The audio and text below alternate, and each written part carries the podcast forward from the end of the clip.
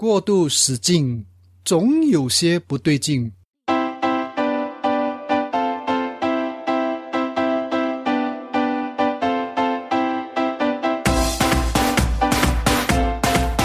演说探索家播客是由 AlanU 点 com 网站为您呈现。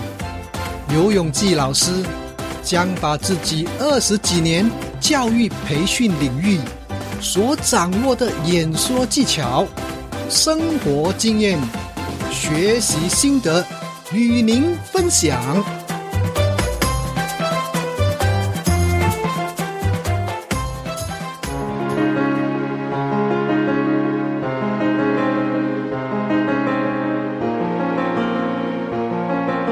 一位 TEDx 分享者问我：“刘老师，指导时最大的困难是什么？”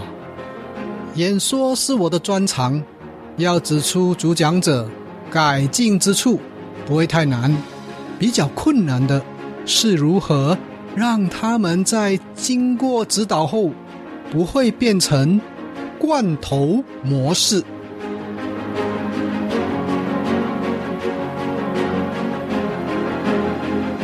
这话怎么讲呢？不知您是否参加过某些社团的演说活动？他们呈现的模式看起来都差不多，因为源于同一派，少了重要的元素。您知道是什么吗？那就是个人风格。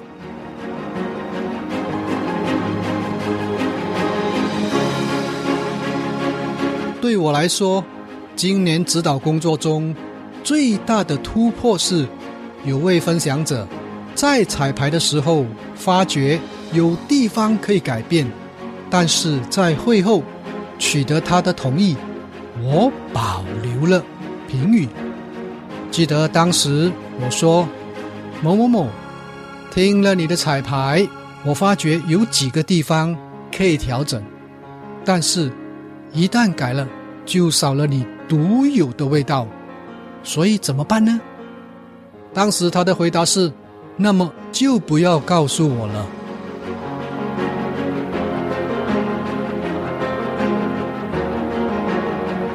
对我来说，这件事是一个很大的学习。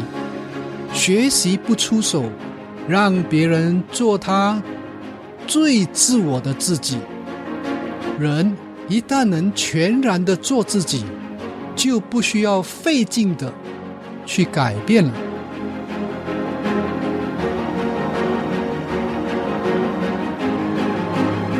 演说完毕，主办单位问卷调查结果出来，他果然是全场最受欢迎的分享者。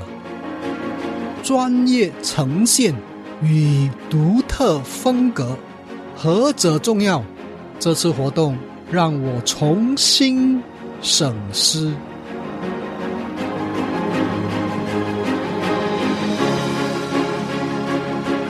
有道言：模仿是学习最佳的途径。这话适合在开始阶段。一旦跨入进阶领域，越是模仿越没风格。我早期出道。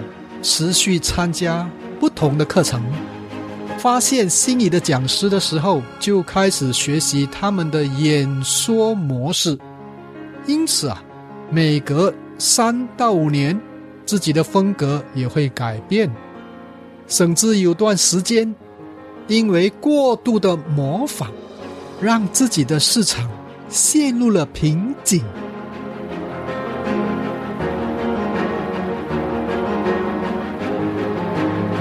终于，我明白了，与其被人说是某某人的影子，不如就用自己的方式重新演绎。经过几年的演变，发展出家常菜三 D 演说风格，摆脱了传统那种运用大声、激情、快速的演讲方式，传统模式。姑且称为山珍海味，它独特的地方是能在极短的时间内引发注意力。然而，若是要进行长时间的演说，可能会让演说者和听众倍感吃力。毕竟，过度使劲总有些不对劲。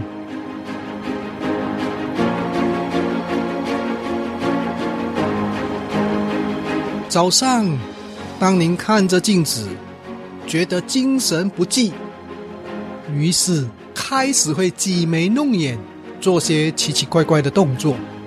不管怎么做，始终感觉到有一些不对劲。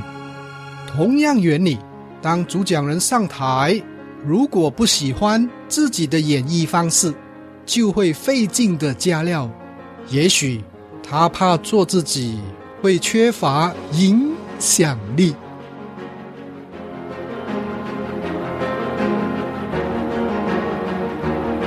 其实啊，做自己，用自己的风格才是最独特的。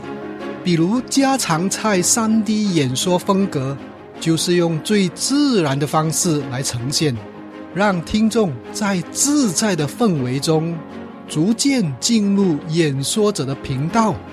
跟随着主讲者的思维前进。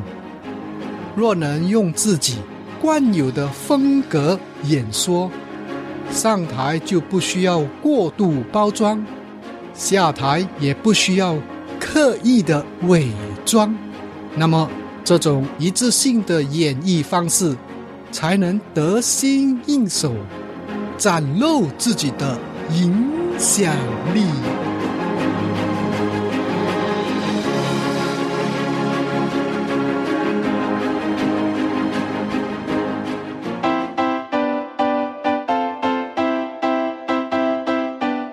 完了这个单元，请您下载、收藏、转发、分享、订阅或点个赞。也请您想想，身边有谁需要此单元内容，并把此讯息传达给他。也许对方将感受到您的关怀，明白您的心意。好了，我们就谈到此，下单元再见。我是游永记，拜拜。